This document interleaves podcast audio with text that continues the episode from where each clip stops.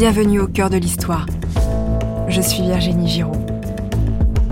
Robert Capa est le plus célèbre photographe du XXe siècle. Il a immortalisé la guerre d'Espagne, le débarquement américain à Omaha Beach et la guerre du Vietnam. Il a révolutionné le métier de photojournaliste en fondant l'agence Magnum. Derrière son merveilleux sourire, Robert Capa est un homme abîmé par les drames.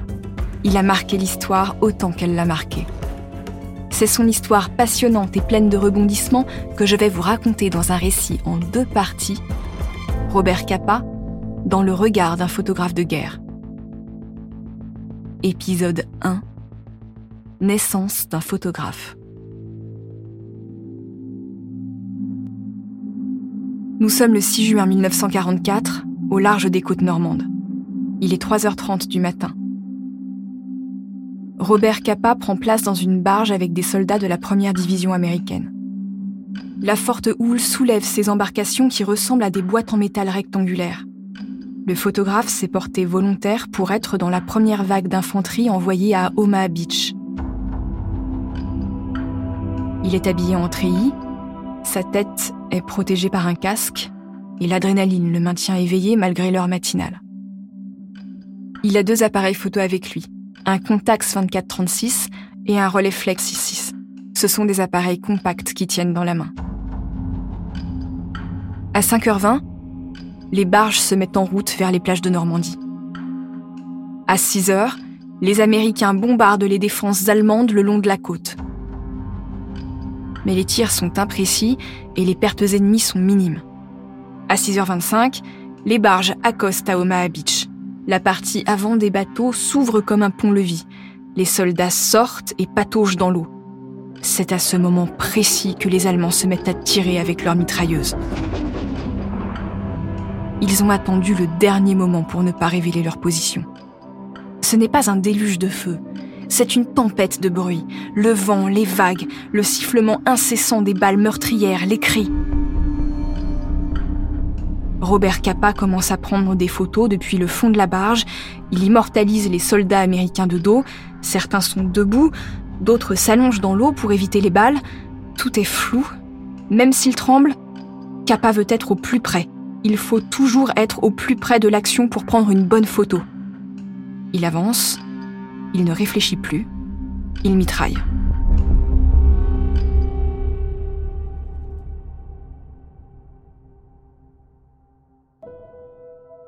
Au commencement, il y a André Friedman. Robert Capa n'existe pas encore. André est né à Budapest, en Hongrie, le 22 octobre 1913. Comme il a six doigts à une main, sa mère Julia le voit comme un être exceptionnel promis à un grand destin. Pendant ses études, il se montre plutôt bon élève, mais il est indocile. À 17 ans, il fréquente des étudiants communistes et participe à des manifestations. Il est arrêté et sommé de quitter le pays. À cette époque, le régent de Hongrie, l'amiral Miklos Horthy, impose un régime autoritaire et nationaliste dans ce pays qui est officiellement une monarchie. André, qui a une sensibilité très à gauche, accepte de s'exiler. Il arrive à Berlin en 1931. Il est dans le dénuement le plus total. Berlin au début des années 1930, c'est la République de Weimar, une période où cette ville est une capitale culturelle européenne. La vie est joyeuse avec ses clubs festifs où se côtoient des femmes libérées et des travestis exubérants. André est initié à la photographie par Eva Bestnio, une amie d'enfance exilée comme lui. Il a envie de travailler dans le journalisme et comme il ne parle pas bien l'allemand, la photo lui permet de faire ses premiers pas dans le métier il intègre rapidement l'agence De Foot où on lui donne son premier Leica. Leica, c'est une marque allemande d'appareils photo et d'optique à la pointe en matière de miniaturisation. Ces appareils photo ne tiennent pas encore dans la poche, mais on peut les emmener partout. André s'illustre en faisant deux reportages photos sur Léon Trotsky, l'un à Berlin, l'autre à Copenhague. Léon Trotsky est l'un des pères fondateurs de l'URSS et l'un des chefs de file du communisme dans son pays.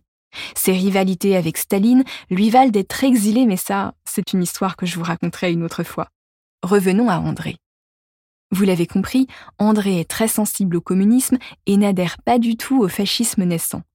Quand Hitler arrive au pouvoir en 1933, il décide de s'exiler à nouveau. Il arrive à Paris à 20 ans. Il n'a presque rien sur lui sauf un appareil photo. Il se met à fréquenter les cafés de Montparnasse où il retrouve d'autres exilés hongrois et fait la connaissance d'autres jeunes photographes comme David Seymour, surnommé Chim, et Henri Cartier-Bresson. Tous les trois, on les surnomme les trois mousquetaires. Dans les cafés de Montparnasse, il y a aussi des femmes, ou plutôt une femme, une belle rousse aux yeux verts, pleine de panache. Elle aussi, elle fait des photos et elle se fait surnommer Gerda Taro, en hommage à l'actrice iconique d'Hollywood Greta Garbo. Gerda et André tombent très amoureux. Ils ont 20 ans, les mêmes idées politiques et la même envie de vivre du journalisme. Comme les photos d'André ne se vendent pas très bien, Gerda et lui inventent un personnage dont André serait l'assistant. Robert Capa est un photographe américain doublé d'un dandy. Il fait des photos exclusives qu'on s'arrache outre-Atlantique. Les Français feraient bien de s'y intéresser. Les rédacteurs en chef parisiens ne sont pas dupes mais l'histoire leur plaît. Lucien Vogel, propriétaire de plusieurs titres de presse comme Vue et Regard, lui confie plusieurs missions. André vend de plus en plus de photos et il les signe maintenant Robert Capa. Ce nom Capa est un clin d'œil à Frank Capra, le réalisateur américain à qui on doit notamment La vie est belle, un film considéré aujourd'hui comme un grand classique.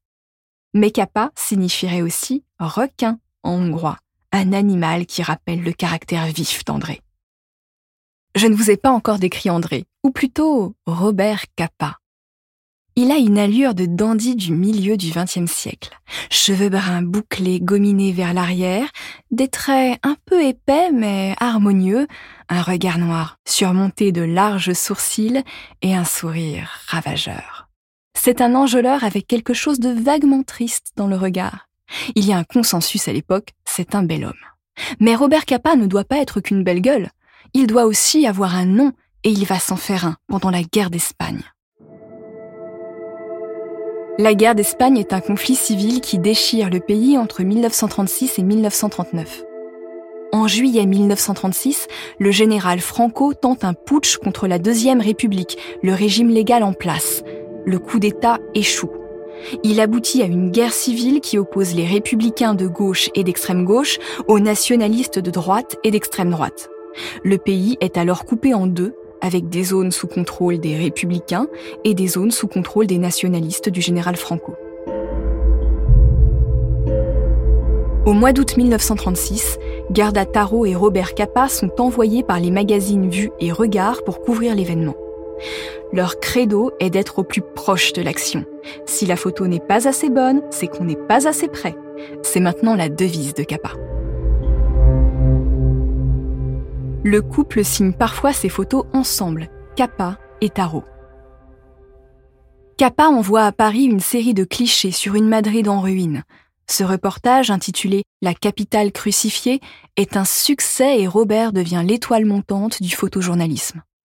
L'une des photos qui le rend célèbre en 1936 est intitulée Mort d'un soldat républicain. On y voit un soldat fauché par une balle au moment où il est sur le point de tomber, déjà mort et encore debout. Kappa a pris cette photo en levant les bras au-dessus de sa tête sans prendre le temps de faire son cadre. Le résultat est saisissant. Cette photo fait aujourd'hui l'objet d'une polémique. Certains historiens de l'art pensent qu'elle aurait été prise lors d'une opération de propagande des troupes nationalistes de Franco au sud de l'Espagne, loin des lieux d'affrontement. La photo serait donc une mise en scène. Le débat est toujours ouvert aujourd'hui. Quand Robert Capa rentre en France après quelques mois, il découvre que tout Paris le considère comme une star du photojournalisme, mais un drame va venir briser son bonheur.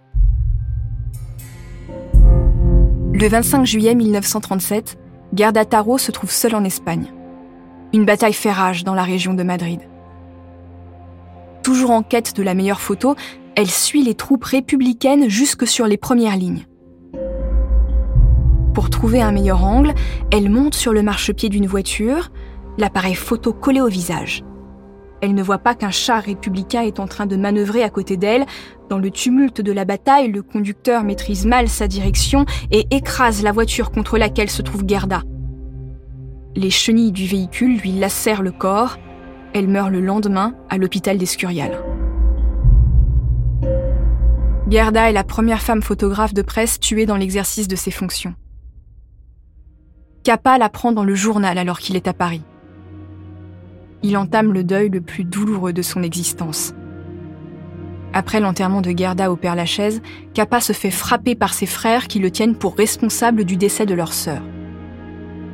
Comme en témoigne son ami, le photographe Henri Cartier-Bresson, après la mort de Gerda, Kappa devient plus cynique et opportuniste. Il ne supportera plus l'idée de se lier durablement à une femme. Kappa court maintenant les champs de bataille dont il a fait sa spécialité. En 1938, il couvre la Seconde Guerre sino-japonaise pour le magazine Life. Ce conflit oppose le Japon impérialiste et une partie de la Chine aux communistes chinois soutenus par les États-Unis et l'URSS. L'année suivante, Kappa s'installe aux États-Unis, poussé toujours plus à l'ouest par la montée des régimes fascistes, xénophobes et antisémites en Europe les tensions politiques sur le vieux continent aboutissent au déclenchement de la Seconde Guerre mondiale en septembre 1939. Après l'invasion de la Pologne par les Allemands, la France et le Royaume-Uni déclarent la guerre à l'Allemagne en raison du jeu des alliances politiques qui les lient à la Pologne. D'autres pays entrent dans le conflit par ce même jeu d'alliances. Pour résumer, même si les choses sont un peu plus complexes que ça, les forces de l'Axe, qui comprennent l'Allemagne, l'Italie et le Japon, s'opposent aux alliés formés des Français, de la Chine, de l'URSS, de la Grande-Bretagne et des États-Unis. De 1942 à 1943, Kappa couvre le front de l'Afrique du Nord et la Sicile pour le magazine Life. Après un séjour à Londres en 1944, il a l'opportunité de rejoindre comme photographe l'opération Overlord qui a pour but d'ouvrir un front à l'ouest de la France. L'objectif est de permettre aux Américains de pénétrer la zone occupée en France pour reprendre ces territoires aux Allemands. Kappa se porte volontaire pour photographier la première phase de l'opération Overlord, le débarquement en Normandie baptisé Opération Neptune. Cet événement va changer le cours de l'histoire et de sa vie.